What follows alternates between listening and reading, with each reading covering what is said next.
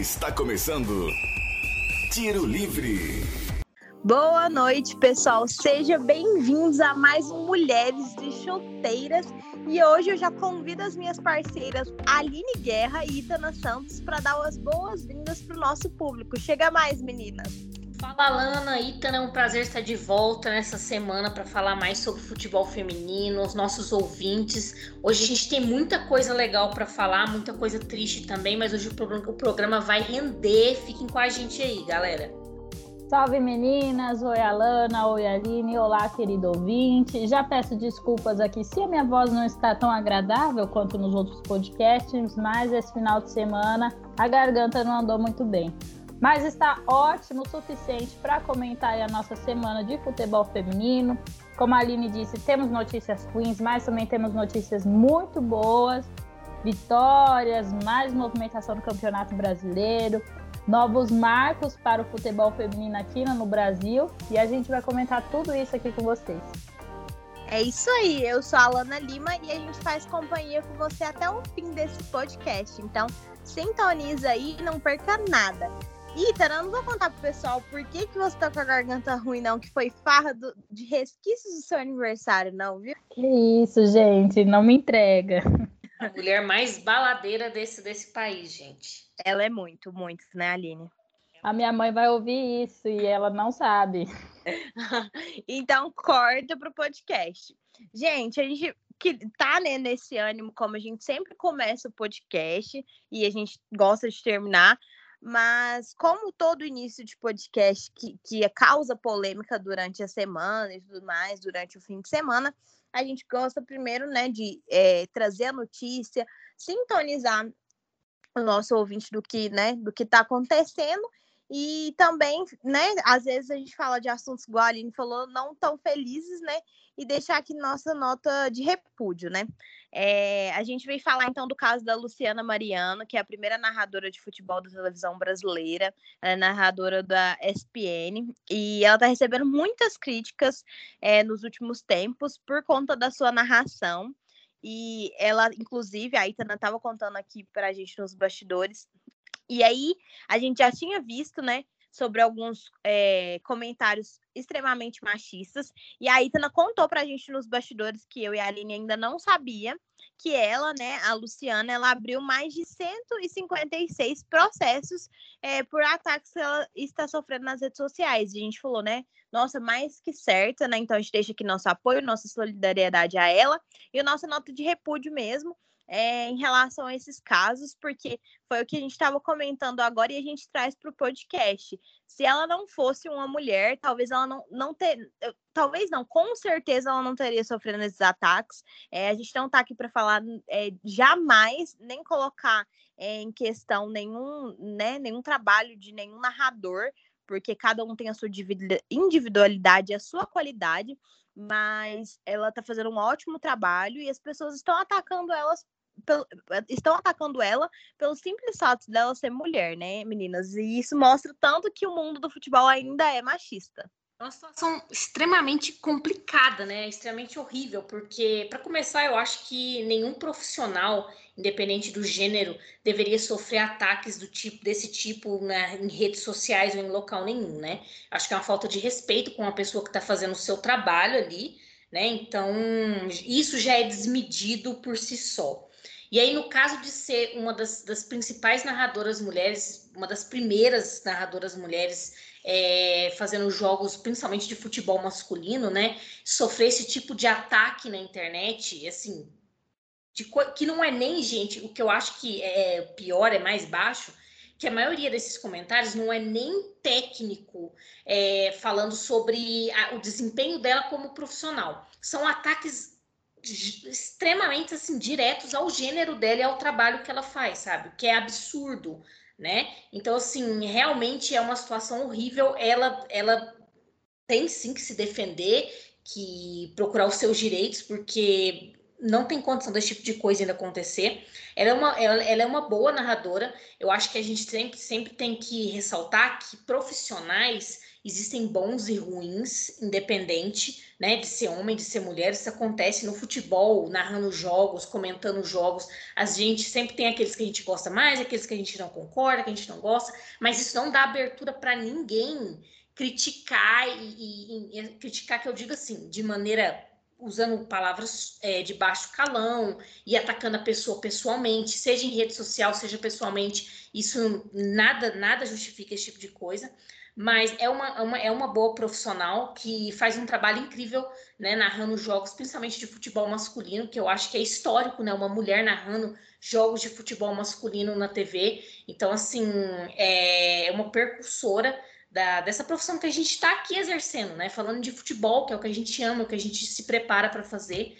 Então, eu espero que ela realmente consiga é, achar essas pessoas e, e, que essas pessoas sejam punidas de alguma maneira, porque esse lance de que internet é terra de ninguém, isso não dá mais, né, pra gente seguir dessa maneira. Eu ia, antes da Itana comentar, eu ia falar exatamente essa frase, né? Internet não é terra sem lei, as pessoas, né, têm que medir o que elas falam, porque elas vão, né, vão ser responsabilizadas por isso.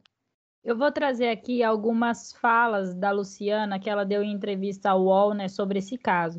Como a Alana disse, ela abriu 156 processos e já ganhou 48 deles. Ela tem uma equipe aí de profissionais, tanto da área de psicologia quanto do direito, para poder estar tá analisando esses comentários que ela recebe na, no Instagram, né, principalmente, e lembrando que o Instagram é a rede social que ela menos usa para falar do trabalho dela, ela costuma usar mais o Twitter para isso. E essas mensagens chegam no inbox, chegam no direct, não são nos comentários de fotos e tal. Então, são diretamente privadas a ela, sabe? E ela fala assim na entrevista, né? Só porque exerço uma função que é normalmente masculina para uma sociedade machista e patriarcal, mereço ser xingada, hostilizada e ofendida? Então, esse, esse, é o questionamento que ela faz. Ela já tem mais de 30 anos de carreira. É como vocês disseram, é a primeira narradora mulher, está aí narrando futebol masculino também, que é incomum, porque a gente vê bastante se reforçando com equipe feminina e para transmissões de jogos, mas sempre colocam primeiro ali no futebol feminino, como se o universo do futebol feminino é o espaço ali para as mulheres, né? No fim das contas, estão criando uma bolha, ao invés de, de acontecer uma integração, que é o que a gente quer que tenham homens e mulheres, tanto nos jogos masculinos quanto no feminino. Acho que o futebol é o mesmo, as regras são as mesmas, não tem porquê de ficar é, separando. Eu até relembro aquela polêmica que teve durante a temporada passada sobre a discriminação que um dos do, da equipe de transmissão do Eleven Sports fez com uma das jogadoras do Bahia, que aí a equipe do Eleven até falou: é, a gente está até buscando mais profissionais mulheres para trabalhar com a equipe colocar, nichar só mulheres, colocar só mulheres, não quer dizer que você vai estar se eximindo dos erros, sabe? É, mas você tem que dar o espaço e também dar a formação. E ter uma mulher na narração é algo que a gente não está acostumado. Até ela fala mesmo que que comparar, né, comparar um, o narrador homem para mulher é injusto, assim como o próprio futebol mesmo, a própria história do futebol no país, comparar o feminino com o masculino. Que a gente está comparando homens aí que narraram mais, como a própria Luciana já fala também nessa matéria, né? Homens que narraram durante anos cerca de 6 mil jogos, tem, né? Você pegar um, um narrador com o mesmo tempo de carreira dela, mais ou menos, deve ter narrado uns 6 mil jogos, e ela narrou 400 é uma questão de costume, sabe? É uma questão da gente ver. Nós, hoje em dia, pelo menos da nossa geração para baixo, conseguimos, graças a muito esforço aí feminino, nos acostumar a ver mulheres bandeirinhas, a mulheres como comentaristas, na arbitragem e, e narrando, né? Para nós vai ser um pouco mais normal do que pessoas mais velhas mas é só questão de costume. A técnica é a mesma, o estudo é o mesmo, o esporte é o mesmo. Não tem motivo, não tem, não, não há cabimento de estar recebendo esses ofensas. E como a Aline disse, nada ali é sobre uma questão técnica, é, tudo é em cima do fato de ser uma mulher, é da falta de costume. E aí ela tem que, depois de trabalhar, abrir a conta, a rede social dela e ver lá mensagens como: ah, eu espero que você morra de câncer, eu quero que a sua família morra no acidente e só você sobreviva para sofrer. Gente, qual o sentido? Quantas vezes você sair pela rua e fala isso para um açougueiro porque você não gostou do jeito que ele cortou a carne, ou você fala aí para isso para uma pessoa que te atende numa loja porque você não gostou de alguma coisa.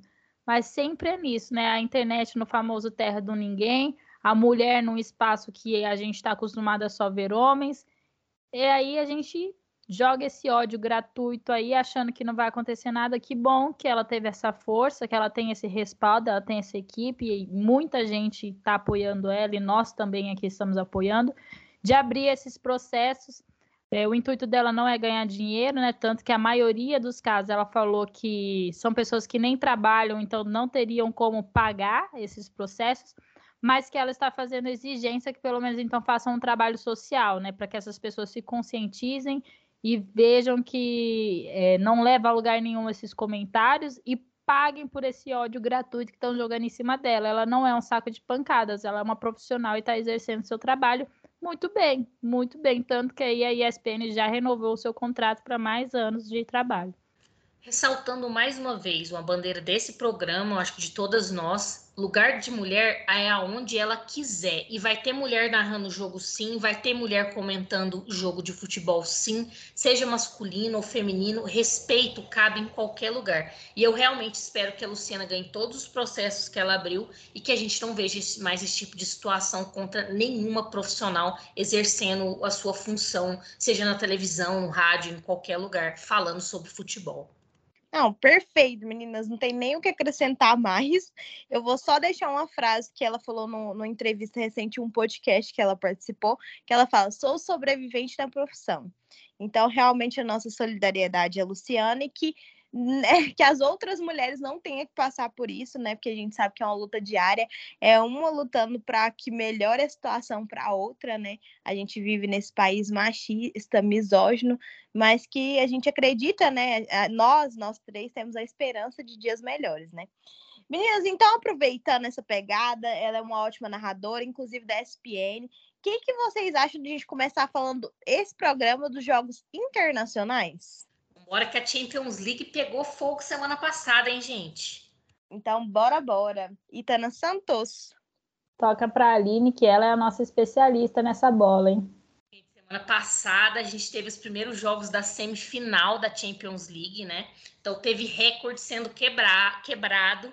É, no primeiro jogo entre Barcelona e Wolfsburg, lá no Camp Nou, na Espanha, a gente quebrou mais uma vez o recorde de, de plateia, né? De, de espectadores no, assistindo um futebol, uma partida de futebol feminino. Foram 91.648 mil pessoas.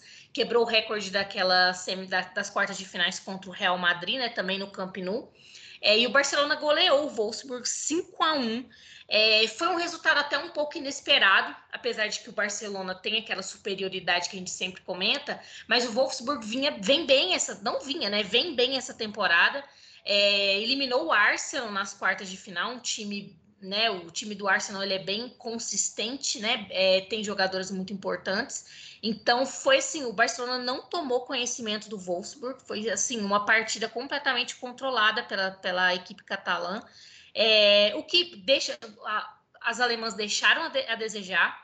É, e, e, eu acho que, apesar do placar ter, ter é, sido 5 a 1 e eu não acredito muito que o Wolfsburg consiga reverter essa situação, mas pelo menos no jogo de volta, que acontece sábado, agora dia 30, eu espero que o Wolfsburg pelo menos se apresente melhor, né? O jogo vai ser lá na Alemanha, que tenha pelo menos é, se despira, des, despira é ótimo, se despeça da, da da competição de uma maneira mais, mais bonita, né? Porque o time vem fazendo uma boa campanha.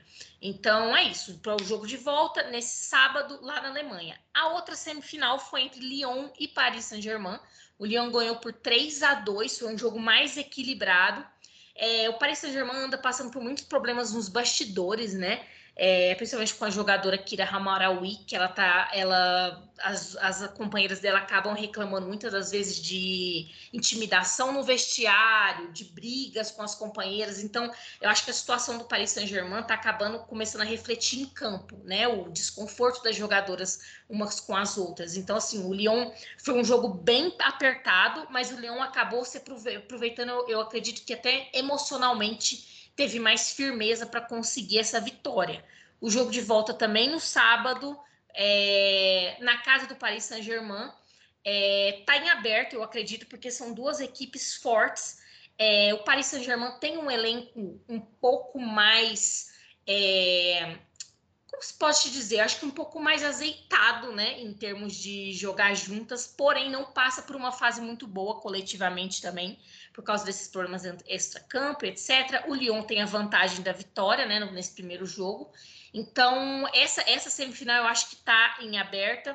Eu torço, eu torço muito para o Lyon passar, porque essa final entre Barcelona e Lyon seria muito interessante, né? O Lyon, que é o mega campeão da Champions League, e o Barcelona, que é atual estrela do futebol mundial feminino. Então seria muito legal ver essa final. Lembrando que a final da Champions League está marcada para o dia 21 de maio agora, né? Então, vamos esperar. Semana que vem eu trago o resultado dessas, dessas, desses jogos de semifinal e a gente já vai se preparando para a final dessa Champions League 2022. Que isso, hein? Campeonato promete, hein, Aline? Promete acabar muito bom, né? Inclusive. É, então, bora de Brasileirão Feminino, meninas? De volta à nossa terrinha, Aline. Vamos voltar nesse expresso. Vou trazer os resultados dos últimos jogos da sétima rodada e depois vocês comentam, combinado? Fechado. Domingo, Palmeiras e o Real Brasília, 4 a 1 para o Palmeiras. Ainda no domingo, o Kinderman pegou o Bragantino e, fe e fez 1 a 0 e o Atlético Mineiro contra o Crespão por 3 a 0. São Paulo, 4 a 1 no Smack Flamengo Internacional 1 a 1 Ferroviária e Cruzeiro, 1 a 0 para o Cruzeiro. É, São José e Corinthians 5 a 0 e Santos e Grêmio 2 a 1 para o Santos. E aí, meninas? Ô Itana, você tá feliz com essa goleada, né? Finalmente, eu sou própria, a própria Jennifer quando ela fez o gol dela e fez o sai zica, assim, aí eu quando acabou esse jogo também fiz o mesmo movimento. Mas são vários jogos aí que a gente já tinha comentado um pouco que poderiam ser cruciais para essa rodada e eu acho que aconteceram, né? Mas eu vou deixar para a Aline abrir as portas aí dos comentários dela com Palmeiras e Real Brasil. Gente, realmente acho que foi uma rodada. A gente esperava que seria uma rodada assim com jogos igual a Itra falou cruciais, né, para a tabela e para alguns times meio que se reencontrarem na competição. Mas eu pessoalmente fiquei bem é, surpresa com alguns resultados. Bom, o Palmeiras, cada dia mais líder, né? Eu acho que essa vitória sobre 4 a 1 E engraçado que no primeiro tempo, né, o, elas, o, o time foi para o intervalo com 1 a 1 no placar, o jogo. Eu pensei, gente, o Real Brasília vai conseguir segurar o Palmeiras. Porque o Real Brasília, eu venho elogiando bastante, principalmente a postura defensiva do Real Brasília nesse campeonato. E aí, 1 a 1 eu falei, vai dar certo. Só que aí, no segundo tempo foram, do, foram dois gols assim cruciais de fora da área, um da Bia Zanerato e o outro da Chu, que desequilibrou um pouco o Real Brasília, né? Aquelas, aquelas bolas bem pegadas de fora da área que a zaga não tá preparada, a goleira não tá às, às vezes mal posicionada.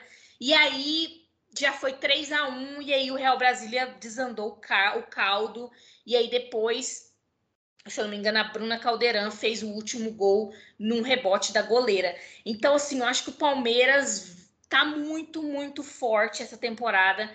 A gente comenta muito que é um excelente time. Eu, inclusive, falei no, no, nos primeiros podcasts que eu estava sentindo que o Palmeiras faltava pegar um pouquinho no tranco, mas pegou, deu certo. Eu acho que esse Palmeiras está tá querendo esse título e eu acho que tem, tem, tem grandes possibilidades disso acontecer. E acho interessante também essa questão dos gols do Palmeiras sair no segundo tempo, porque no começo do campeonato a gente comentava, né, como o Palmeiras estava morrendo, principalmente no segundo tempo. A gente via um time muito cansado. E ele tá com essa potência toda agora no segundo tempo, mostra que a equipe está conseguindo se reencontrar, que ela tem total potencial para ganhar na técnica e na, no talento das suas jogadoras aí, tanto que gols da Bia Zanerato e da Chu, que são grandes atacantes dessa equipe. Então, acho que agora tá afinadinho e vai conseguir fazer um bom desfecho aí desse campeonato, assim como fez na temporada passada, né? Outra coisa importante também é a questão dos empates. Na temporada passada ficou teve empates em todos os clássicos e o Palmeiras já conseguiu aí ganhar da Ferroviária na outra na outra rodada e aplicar grandes goleadas, né? 4 a 1 aí com o Real Brasília, já teve outros placares aí mais elásticos que tá dando um bom saldo de gols. Porque talvez chegue algum momento que fique meio apertado ali na tabela com algumas outras equipes, mas o saldo de gol tá sempre é, colocando o Palmeiras à frente aí um, um, ataque poderosíssimo, né? Bianca Brasil, Bia Zanerato, Duda Santos, Ari Borges, né? são vários nomes aí de pessoas que fazem gol com muita facilidade para essa equipe. Agora, para mim, o jogo que mais me, me, me, me, surpreendeu dessa rodada foi com certeza Havaí e Red Bull Bragantino, porque eu até semana passada, gente, estava aqui, bandeira, sabe, do Red Bull, agora vai dar certo, vai conseguir somar seu pontinho, vai dar tudo. E aí, de repente, o Bragantino perde para o Havaí, que a gente sabe que não está numa boa situação, né? O time oscila muito dentro de campo, fora de campo, é, o futuro ainda meio indefinido, não sabe como é que vai ser. E aí o Red Bull Bragantino perdeu essa chance, né, de se de se encontrar nesse campeonato, né? Que está fazendo uma campanha horrível, né? Na lanterna, não tem nenhum ponto. Então, assim, tem um pontinho só, se não me engano, então muito ruim, e de repente essa derrota, né? É, é, é, estranho você, você ver o Bragantino jogar, porque é um time que subiu para a primeira divisão um título de campeão, com um trabalho fantástico feito pela, pela Camila Orlando. Então, assim, é um time que a gente tinha muita expectativa e, de repente, o time não se encontra. É como se fosse uma equipe completamente diferente, né? E no, no primeiro, no, nesse jogo, o primeiro tempo foi bem equilibrado. É, mas a gente via o, Havaí, o, o, o, Bragantino criando mais oportunidades, chegando mais. Mas no segundo tempo, o Bragantino já não conseguiu jogar mais. Né? O, o Havaí conseguiu dominar muito bem a partida e, e aí acabou que, que marcou o gol, conseguiu segurar, venceu por 1 a 0 mais uma derrota do Bragantino. A gente estava até conversando é, fora do ar sobre será que dá tempo do Bragantino se, se recuperar, né? Será que não caberia é, uma mudança na comissão técnica ou algo que tentasse reanimar o time para que o time não caia, né? Porque seria um desastre se o Bragantino caísse agora. Aí a gente até, a Itana até falou que, que será que ainda dá tempo? Será que já não é definitivo? Então é muito triste ver essa situação do Bragantino, porque é um time que, que se esperava muito mais, né? Decepcionante, mas no lado do Havaí, uma vitória, o que é sempre bom para esse time. O Bragantino perdeu aquilo que mais tinha de glamour na temporada passada, que era a sua defesa sólida e o seu contra-ataque fatal, rápido, né? Porque você olha pelos números, não é ainda o time mais vazado, né? Tem aí outros times que tomaram mais gols, como o Esmac, São José, Crespon e o Real Brasília. Mas ah, depois desses vem o Bragantino, que já sofreu 12 gols. Mas é o Bragantino a equipe que menos fez gols, né? A equipe que menos finalizou dentro do gol ali, fez só quatro. Então aí nesse equilíbrio ruim, né? Os dois lados estão ruins, não tá, não tem nenhuma defesa boa e nenhum ataque bom. A equipe não está conseguindo fazer uma campanha de série A1. Tá se encaminhando aí para voltar para o A2. E a gente lembra, né, dessa equipe, a única coisa que mudou é o comando técnico que passou da Camila Orlando para a Rosana, não desmerecendo o trabalho da Rosana, mas essa virada aí de categoria do campeonato com a mudança de técnico não fez bem para a equipe e estão caminhando aí para retornar para a categoria 2. Pelo menos no meu ponto de vista, é, é, é um desfecho muito triste para esse trabalho do, do Bragantino. Aí a gente teve depois o São Paulo, finalmente vencendo fora de casa, 4 a 1 no SMAC, né, sem muita surpresa. E aí a vitória do Atlético fora de casa sobre o Crespão, que para mim, como é importante ver esse time do Atlético reagindo, né? Um time que subiu junto com o Bragantino, que também gerou um pouco de preocupação nas primeiras rodadas aí, qual seria o destino. Mas enfim, a gente consegue ver resultados desse trabalho da Lindsay Camila, que é uma treinadora que eu gosto muito, que eu elogiei muito quando foi para o Atlético. Falei, vai fazer um bom trabalho. No começo foi um pouco complexo, não sabia muito bem o que esperar do time, e agora a gente já vê o time se, se, mostrando mais determinante em campo, né? Eu tinha falado na última, na última, no último podcast que o jogo contra o Internacional, apesar da derrota, o Atlético se portou muito bem, um time mais combativo, um time que buscava o resultado, que não só assistia o adversário jogar. E aí, nesse jogo do Crespon, aí sim o time já mostrou muito mais volume de jogo, dominou a partida, venceu 3 a 0 é, então, assim, que bom que é, que é ver esse time do Atlético reagir, né? Agora já está em sétimo na tabela, subiu seis posições. Então, assim, agora a gente já consegue ver o time, aquele time que tem aquelas raízes daquela, daquela A2 bem feita, né? Que é o que o Bragantino não está conseguindo demonstrar. Então, vitória do Atlético e que bom que elas conseguiram reencontrar o seu bom futebol nessa Série A1.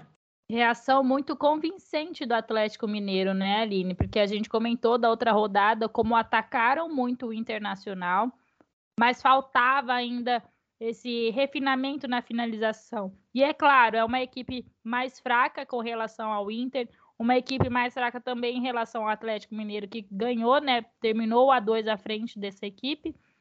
E era a grande oportunidade de conseguir tirar uma vitória aí em cima, uma vitória convincente que fizesse saltar boas posições na tabela. E o Atlético Mineiro assim fez, né? Eu acho que faz bem um campeonato, fez frente muito forte, complicou a vida de grandes equipes, como foi o caso do Corinthians, como foi o caso do Palmeiras. O caso até do, do Internacional também não foi fácil a vitória.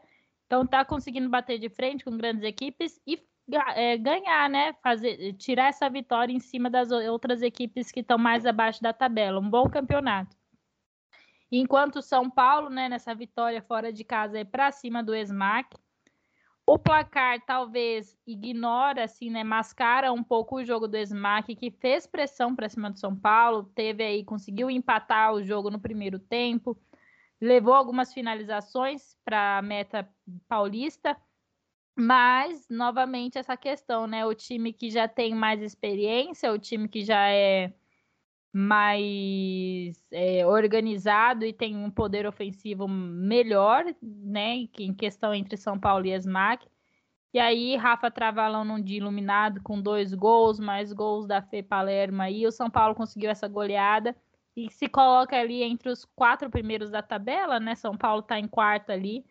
Aliás, os, os, quatro primeiros da tabela são aí os quatro que chegaram à semifinal do ano passado. São equipes que mantêm o seu ritmo de futebol e mostram ainda que estão ainda melhores do que a temporada passada, né? Eu não canso de elogiar o São Paulo como tem um ataque rápido, veloz, né? E muito ligado. Eu acho que a, a pressão que o São Paulo faz na saída de bola ali tá fazendo ótimos jogos, né? A vitória para cima do Grêmio foi gigantesca, essa vitória para cima do Smack o empate contra o Corinthians também foi um jogão, então é uma equipe muito forte que pode aí bater de frente na hora que chegar lá na final. Eu, eu, concordo com essa, com essa pontuação sobre os quatro primeiros, apesar de que eu vou estar tá criticando o Internacional um pouco agora, nesse empate por um a um contra o Flamengo. O Inter não jogou bem no jogo contra o Atlético Mineiro, venceu muito sim em conseguir segurar o resultado, mas levou pressão, principalmente no segundo tempo todo. E aí no jogo contra o Flamengo, é, jogou muito abaixo do esperado é, viu o Flamengo abrir o placar, né? Um, um, gol de pênalti. A Leidiane, inclusive, que jogava no Internacional na última temporada, foi derrubada é, na área e a Duda cobrou e abriu o placar. Depois disso, o Inter é, tentou, é, conseguiu empatar, né? Nos 42 minutos, com um gol da Milene, mas assim, uma construção inteira da Duda. Eu não me canso de elogiar a Duda nesse time do Internacional. Parece que ela foi feita para jogar nesse time. Ela chegou, tomou conta do meio de campo. Ela está distribuindo todas as jogadas do Internacional. As principais jogadas sempre passam por ela. Ela está fazendo um trabalho incrível. É, o gol do, de empate saiu primeiramente dos pés dela, uma jogada criada por ela. O Inter até tentou na segunda etapa é, ir atrás do resultado, da vitória, mas não conseguiu. Ficou no empate. É um pouco decepcionante, né? Porque o Inter começou bem, assim, bem 100% o campeonato e aí foi tropeçando, foi se enrolando. As últimas partidas não foram boas até quando venceu. Então, assim, vai complicando a situação. Agora tem terceiro lugar, foi ultrapassado pelo Corinthians próxima rodada tem jogo contra o Palmeiras, não vai ser um jogo fácil. Então, acho que o Internacional precisa acalmar um pouco e rever algumas situações de jogo, principalmente em termos de saber lidar com a pressão dos adversários, porque às vezes as adversárias não têm nem condições muito técnicas de, de ir para o embate, só que o Inter se perde na pressão. Né? Então esse time precisa jogar um pouco mais com a cabeça fria, né? Como diria o Abel Ferreira, coração quente e cabeça fria. O Inter está precisando um pouco disso em campo. Então, não gostei muito desse jogo com o Flamengo, assim como não tinha gostado do jogo contra o Atlético Mineiro. O Inter precisa se reorganizar para voltar a, a, a jogar bem esse campeonato. Mas do outro lado também era uma equipe que talvez esse empate tenha sido um alívio, né? Flamengo veio de derrota para o Cruzeiro, veio de derrota para o Palmeiras.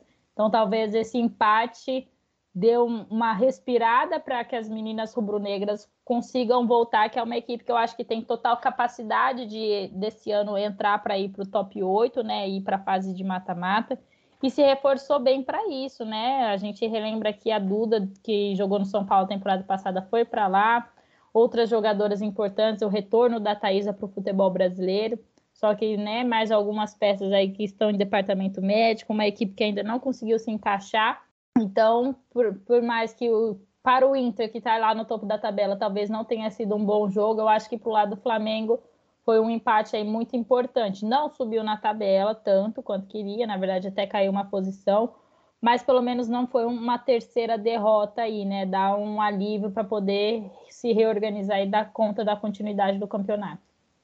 Gente, e o Cruzeiro? O Cruzeiro ressurgiu da cinza, gente. E o nome dessa partida do Cruzeiro contra, contra a Ferroviária foi a Rubi. Acho que a Ítala, se eu não me engano, tinha elogiado ela na última, no último podcast que ela vem, vinha fazendo boas partidas. A gente diariamente, a gente vinha às vezes falando bem da Rubi e ela garantiu o empate, a vitória contra a Ferroviária no primeiro tempo. Só deu ela, né? Então, assim, e, e o Cruzeiro, que bom que o Cruzeiro também, assim como a gente falou do Atlético Mineiro, é que bom que o Cruzeiro está conseguindo reagir, né? O Cruzeiro está conseguindo. Temporada passada foi muito ruim para o Cruzeiro. E aí, nessa temporada, parecia que a história ia se repetir. E aí, nas últimas partidas, o Cruzeiro veio mostrando um futebol melhor. Nesse jogo contra a Ferroviária, teve essa, essa, esse sucesso de, de abrir o placar. E aí, de conseguir segurar, muito por mérito da, da Rubi, mas também de toda de toda um, uma estratégia de jogo, porque não é fácil jogar contra a Ferroviária lá na Fonte Luminosa, não é. A Ferroviária tá bem, vinha bem embalada o que foi horrível essa derrota para a Ferroviária, caiu para quinto lugar na tabela, estava vindo de bons resultados, né? Mas que bom que o Cruzeiro tá também retomando bom futebol. A gente sempre fala, a gente quer ver jogo bom, né? A gente quer ver futebol de qualidade. E é bom quando esses times que têm potencial conseguem desenrolar esse jogo em campo, né? Então, foi bom de ver essa vitória do, do Cruzeiro, assim como, por exemplo, o Corinthians também, que goleou o São José. É, o São José é uma equipe mais frágil, né? A gente tinha até falado das primeiras rodadas, ah, o São José tá vencendo, mas até quando esse, esse, essas vitórias magras do São José, até quando a Poliana vai conseguir levar o São José, já tá começando assim a dar tudo muito errado, né? Amargar o caldo. O, Corinthians é superior, não vinha de boas partidas, e aí conseguiu, acho que foi bom, foi bom para lavar, como a Reitana falou mesmo, foi bom para lavar a alma do Corinthians mesmo, colocar a cabeça no lugar, acertar os pontos. É, mas foi contra um São José bem ineficaz, né? O São José é uma equipe muito ineficaz. E aí contra um Corinthians mais organizado, que sente a, né, a, a fragilidade do adversário foi um massacre, né? 5 a 0 e o Corinthians tá aí, gente. Na briga já tá até em segundo lugar, já passou todo mundo, menos o Palmeiras. Por enquanto, hein? Eu torço para que vá passar logo. Voltando ao jogo de Cruzeiro e Ferroviária, acho que a Ferroviária não aguenta mais saber da lei da ex, né? Porque foi gol da Sochore no Palmeiras e agora contra o Cruzeiro, gol da Rafa Andrade, naquele estilo Rafa Andrade, bola parada, né? Ela uma excelente batedora de falta e conseguiu fazer esse gol para o Cruzeiro. Você comentou da Rubi, eu até lembrei aqui de quando a Alana falou que eu adoro elogiar goleiras. Aliás, eu tenho até uma para elogiar aqui no fim do nosso podcast. mas realmente a Rubi eu acho que foi uma ótima contratação do Cruzeiro. A gente criticou muito, né? Infelizmente, a atuação da Mari Camilo na temporada passada, muitas defesas é que ela deixava a desejar, a, é, a defesa, a, a, defesa, né? A posição dela no gol não estava sendo muito efetiva para essa equipe, né? Que até conseguia abrir placares, dois gols assim, mas lá atrás estava sofrendo demais. E a Rubi, a gente cansou de elogiar ela no Botafogo, foi um dos grandes nomes do Botafogo na temporada passada. E esse ano aí, estrelando no Cruzeiro, vários jogos ela fez bem. Aconteceu na rodada anterior dela ter frangado, mas ainda assim dá para elogiar muito ela, que ela salvou em outros lances cruciais, que o Flamengo poderia ter empatado. E agora aí conseguiu ajudar o Cruzeiro nesse placarzinho né, de 1 a 0, mas muito importante para esse ressurgimento da equipe no campeonato. Como eu disse, era um outro jogo que poderia é, aumentar ainda mais né, os ânimos e as possibilidades do Cruzeiro de entrar para a fase de mata-mata, porque veio de um jogo contra o Flamengo para jogar ainda contra a Ferroviária, são duas equipes difíceis de jogar contra, principalmente a Ferroviária, né, que do outro lado, uma outra gigante também no gol, que é a Luciana. Então, muito bom esse jogo para o Cruzeiro e para a sequência que vai ter agora, que aliás, o próximo rodada, o Cruzeiro encontra o São José. Então, uma equipe que, de certo modo, pode ser um alívio e mais uma vitória garantida e subir mais algumas posições. Que foi o que aconteceu com o Corinthians, né? Corinthians aplicou uma goleada, finalmente um grande placar, né? Porque é uma equipe, como a gente estava acostumado nas últimas temporadas, de ver ganhando aí sempre de 3 a 0 ou quem sabe placares maiores do que isso. Mas para esse ano ainda não tinha conseguido se acertar na equipe teve algumas mudanças. Eu não creio que as saídas das jogadoras, né, que tenham saído jogadoras muito importantes, não cancela a importância delas. Eu acho que todas as jogadoras que saíram no Corinthians são boas. E fico feliz com a atuação de muitas delas nas outras equipes. Eu acho que a Andressinha conseguiu se encaixar no Palmeiras. A Ingrid eu já elogiei várias vezes né, a atuação dela na Ferroviária. Mas é, eu acho que a reposição do Corinthians foi boa. O problema é que não conseguiram ainda se entrosar tanto. E esse jogo contra o São José talvez tenha sido uma grande oportunidade do Arthur Elias conseguir se ajeitar mais com a sua equipe, né? De, de ter as suas atacantes mais é, concentradas, mais sintonizadas, e acho que alguns dos gols que fizeram pôde mostrar isso, principalmente. É, o São José jogou na retranca, né? A prioridade era se defender, o que é uma dificuldade para o Corinthians, né? Quando encontra equipes fechadas aí, porque precisa ser mais rápido. O Corinthians sempre consegue manter essa bola ali, é, os, a posse de bola no meio-campo, mas para furar essas defesas, de vez em quando encontra certas dificuldades, precisa de mais velocidade, da infiltração, e conseguiu. Acho que foi muito bem, principalmente Gabriela Zanotti. Eu não canso nunca de elogiar essa mulher a nossa Zinedine Zanotti, né, que fez o seu head trick, um golzinho ali aproveitando uma bola que sobrou é, na área, outra ali do rebote da goleira, um gol de cobertura, teve gol de todo jeito. A Adriana também goleando, que é um nome muito importante da gente ver jogando bem, recuperando seu bom futebol, porque é um nome de seleção, e ainda mais a gente lembra do histórico da Adriana de lesões, como ela se recupera muito rápido dessas lesões, então é, a atuação dela é sempre bom ficar de olho, principalmente o gol dela, eu achei que foi um, um belo gol, né? Domina ali no peito e bola na, na rede. E a Jennifer também, né? Centravante, que não tá fazendo gol, é uma tristeza, principalmente para a própria jogadora. E ela conseguiu fazer esse gol, né? Tirou ali a zica. São José que veio só para defender, pouquíssimo conseguiu ficar com essa bola e gerar um contra-ataque. Se eu não me engano, teve dois ou três lances de finalização. E o que eu vou pontuar desse jogo aí é que a gente teve três errinhos de arbitragem, né? Que é aquela famosa história. Se o VAR estivesse presente, talvez o jogo teria um outro resultado final. Mas é assim, né? São errinhos que não dá para crucificar tanto. E erro para os dois lados. Então, de certa forma, houve equilíbrio no, nos erros aí. 5 a 0 Corinthians, uma vitória importante. Vamos ver se a equipe volta, porque próxima rodada é o famoso clássico. acho que assim é o maior clássico que a gente tem atualmente na América Latina, que é Corinthians e Ferroviária. A gente até não está falando tanto da arbitragem nesse essa, esse campeonato, a gente está até pegando, pegando leve com eles esse, esse, nesse Brasileirão. E aí, encerrando a rodada, né, a vitória do Santos por 2 a 1 foi um jogo bem, bem eu ia falar que, enfim, foi um jogo bem difícil para o Santos, não foi uma vitória fácil, né?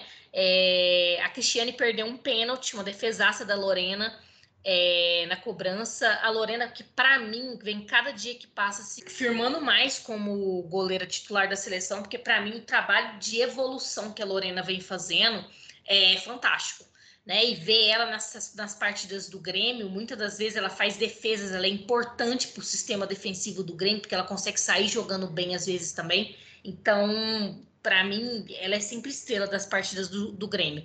Ela conseguiu defender esse pênalti da, da, da, da Cristiane, mas depois a Cristiane se redimiu, fez, fez 1 a 0 para o Santos. É, o Grêmio empatou com um golaço, inclusive. É, e depois, antes do, do, do, primeiro tempo acabar, é, a Taizinha fez o, o, segundo gol do Santos. O, te, o, segundo tempo foi bem meia boca dos dois times, parece que acabou a pilha, então foi mais assim, o Santos conseguiu ficar mais com a bola, então manter mais o resultado, só que o primeiro tempo que foi mais agitado mesmo. Boa vitória do Santos. Eu acho que o Santos também está conseguindo fazer um campeonato. Começou meio esquisito, mas está conseguindo fazer um campeonato mais eficaz, né? Umas partidas que conseguem as vitórias, o que é importante. Para o Grêmio, eu acho que é foi uma derrota bem amarga, principalmente porque o primeiro tempo foi bem disputado e no segundo tempo elas, é, elas não tiveram gás para correr atrás. Eu sinto que se o Grêmio tivesse jogado um pouquinho mais no segundo tempo, teria conseguido pelo menos o empate. Então, assim, eu acho que foi uma derrota um pouco, né, difícil para o Grêmio engolir. Mas o Grêmio também, a gente tinha até comentado nos últimos podcasts que parece que depois daquela Supercopa o Grêmio sumiu, o Grêmio não voltou mais, né?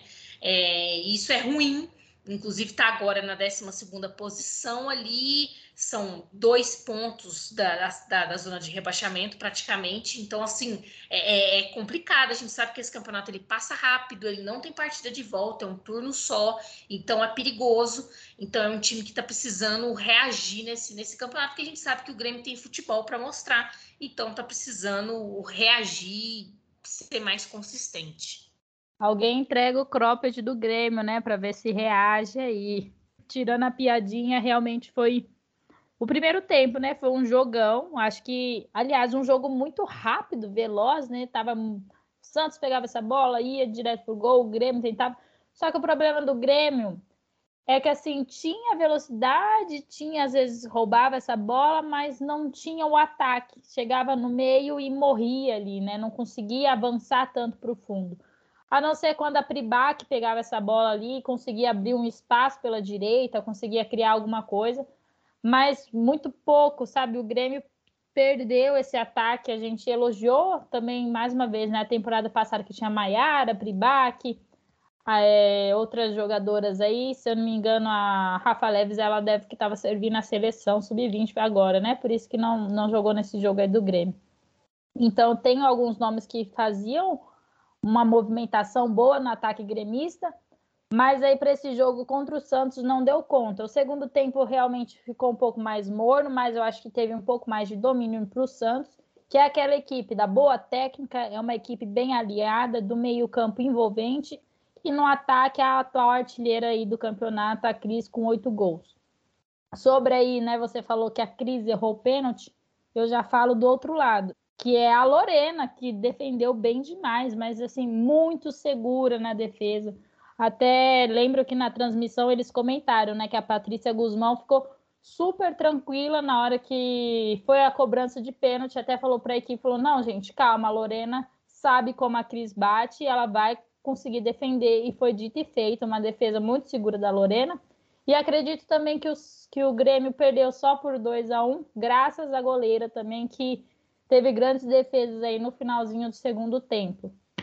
E vamos elogiar ainda mais a Lorena, que é uma das nossas goleiras da seleção.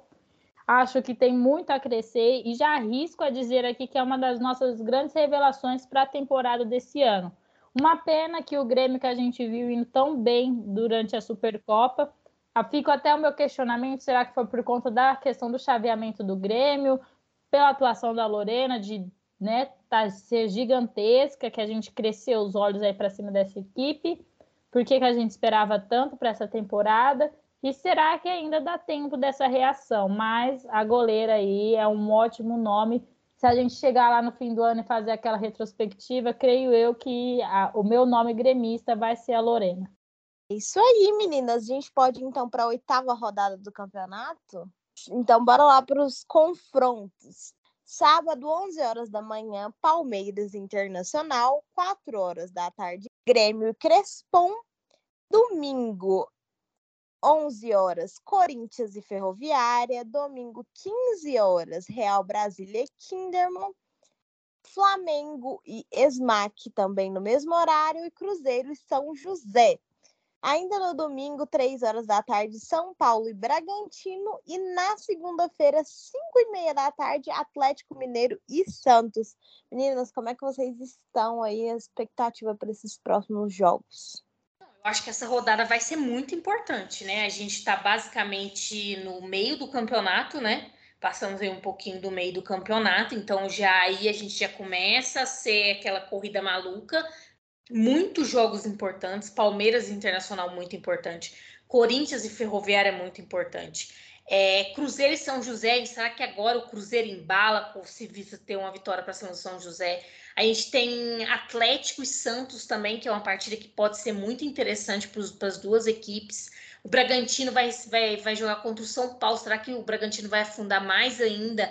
E aí já não dá, não vai dar tempo mais de se recuperar. Então, assim, eu acho que é uma rodada muito importante, muito perigosa e com jogos importantíssimos. Eu acho que essa rodada vale a pena sim, assistir todos os jogos. Gente, chegou aquela rodada que vocês sabem que eu odeio, né? Assim, lógico, eu não gosto de nenhum dos clássicos, morro de medo de todos eles. Mas o clássico Corinthians e Ferroviária é o que eu sofro demais, porque a Luciana, ela vira 50 goleiras nesse jogo. É impossível furar esse jogo dela. Mas, como a Aline disse, Palmeiras Internacional é briga ali no topo da tabela, é a esperança de um jogão aí já para abrir a rodada. Corinthians e Ferroviária é um outro clássico também. Grêmio e Crespon é briga ali por posição, tá? Um tá na frente do outro, é a chance do Grêmio aí de tentar arrancar uma vitória e pular um pouquinho, mas, né, se o Crespon ganhar, passa o Grêmio já, porque estão seguidos. Real Brasília e Kinder, uma chance do Real encontrar uma vitória novamente. Flamengo e Esmac não estão tão próximos ali da tabela e há uma chance também do Flamengo mais uma vitória. Cruzeiro e São José, como eu disse, uma boa sequência para o Cruzeiro, conseguiu ganhar duas pedreiras. Se ganhar essa do São José, já fica bem mais confortável no campeonato. É uma chance, talvez, até de aplicar uma goleada para ter um pouquinho de saldo de gols. São Paulo e Bragantino, nessa vinda aí do Bragantino, é só esperar uma vitória do São Paulo, que adora ganhar por goleadas também. Atlético Mineiro e Santos, lógico que o Santos entra como favorito, mas aquilo que eu disse, né? Atlético Mineiro tá dando um trabalhinho. Se arriscar um pouco, quem sabe às vezes consegue até um empate. Aline Guerra, mais algum comentário? Eu acho que do Brasileirão a gente tá, estamos encerradas, né? Estamos cobrimos essa rodada do Brasileirão. Perfeito. Meninas, vocês têm alguma coisa para adicionar no nosso podcast da semana? de Brasileirão para Brasil, né? Acho que compensa, compensa não. Nós temos que falar e exaltar a vitória da nossa seleção brasileira sub-20, né? A gente fala muito dessa importância das categorias de base e o Brasil sub-20 foi campeão aí do Sul-Americano, campeão antes mesmo de, da última rodada, né? E fez uma ótima campanha, venceu todos os seus jogos. Foram 21 gols feitos sem nenhum sofrido.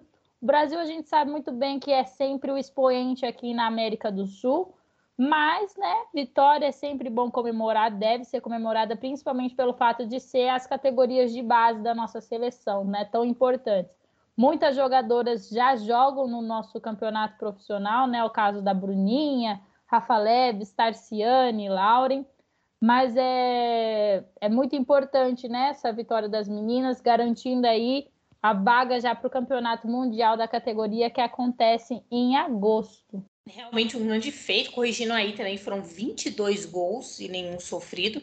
Mas é que bom que a gente, a gente já tinha falado da, da Sub-17 nos podcasts anteriores, né? E aí agora mais esse título da Sub-20 também. Que bom que as, que as categorias de base do Brasil estão vindo forte. O Mundial agora em agosto, como a Itana falou, a gente vai trazer uma cobertura mais legal para vocês quando chegar mais perto.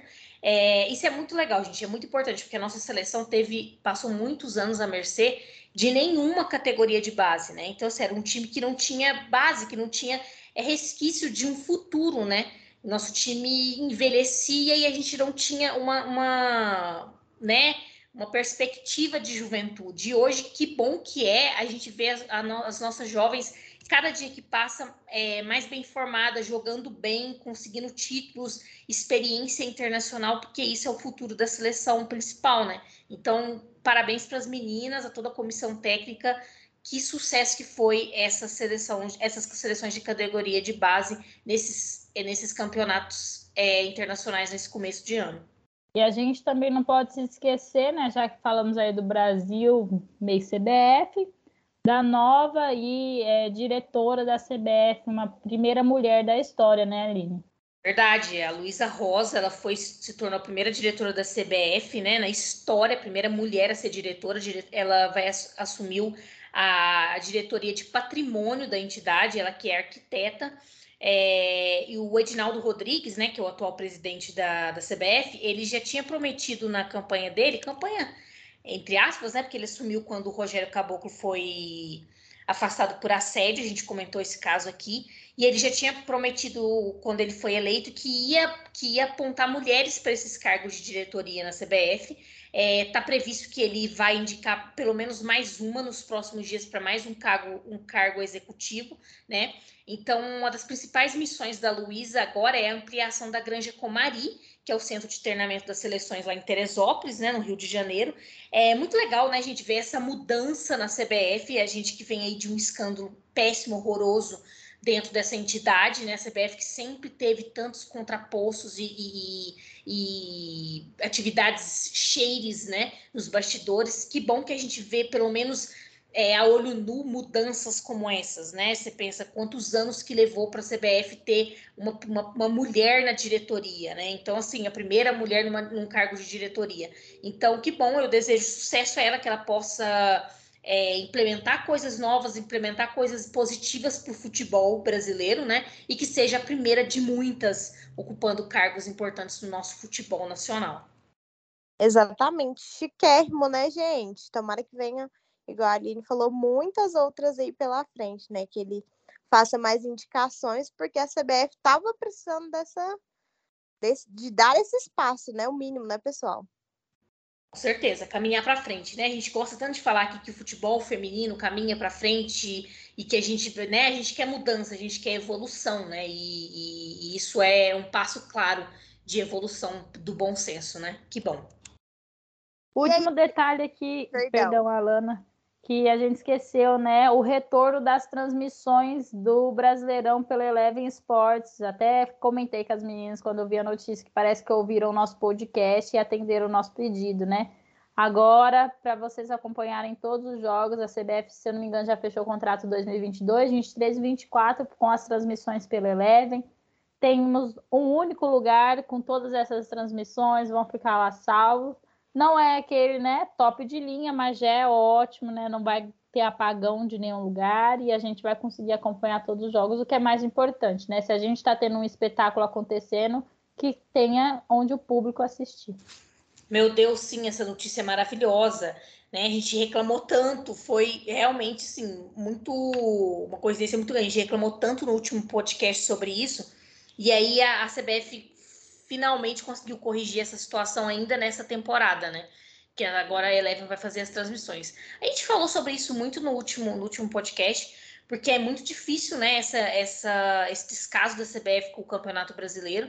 Então, isso é um óbvio, né? A vitória do bom senso, mais uma vez, né? Que a gente possa não só para os torcedores, mas também para quem faz cobertura, para a gente disseminar o futebol com mais qualidade, né? Que a gente possa ter aonde assistir esses jogos, né? E, e os jogos ficam depois gravados para você assistir outras horas, etc. Então, finalmente, esse problema foi resolvido. E aí, meninas, mais alguma atualização? É, por hoje é só. Por hoje é só, Itana? Por aqui fechado. Então é isso, gente. Queria deixar aí o microfone aberto para vocês, né? Agradecer aos nossos queridos ouvintes aí, nossos queridos ouvintes, pela paciência e companheirismo de sempre. Bom, quero agradecer mais uma vez vocês, meninas, pra, por estar tá dividindo essa mesa comigo, né? Esses debates sobre futebol feminino toda semana. Para mim é um prazer estar tá aqui conversando sobre é, essa grande paixão que é o futebol na minha vida. Agradecer aos nossos ouvintes, né, por estarem acompanhando a gente toda semana, é, escutando os nossos debates, as nossas opiniões, significa muito pra gente, muito obrigada. E futebol feminino ele não para, gente. Semana que vem estamos de volta aí falando mais sobre esses jogos maravilhosos que acontecem semana que vem. A gente já tem a definição da final da Champions League, então vamos trazer mais informação ainda. Obrigado, obrigado gente, e até a próxima. Beijo, galera. Muito obrigada, Alana e Aline, querido ouvinte. Semana que vem é aquela história, hein, gente? Pós-clássico, vocês nunca sabem se vão me ver por aqui, não. Eu tento vir. E espero também estar com a garganta melhor. Isso aqui não foi de rolê, como a Alana me explanou, viu? Eu já estava com a garganta ruim. Não quer dizer que eu não saí no final de semana, né? Saí com a garganta ruim mesmo. Mas eu prometo que vou me cuidar de certinho agora para poder produzir um podcast com uma voz um pouco mais agradável e sem tantas tosses, tá bom? Beijão e até a próxima. Mãe da Itana, corre aqui. Muito obrigada, viu, gente, pela companhia e paciência de toda semana. Chegamos ao fim de mais um Mulheres Chuteiras. Beijo e até a próxima!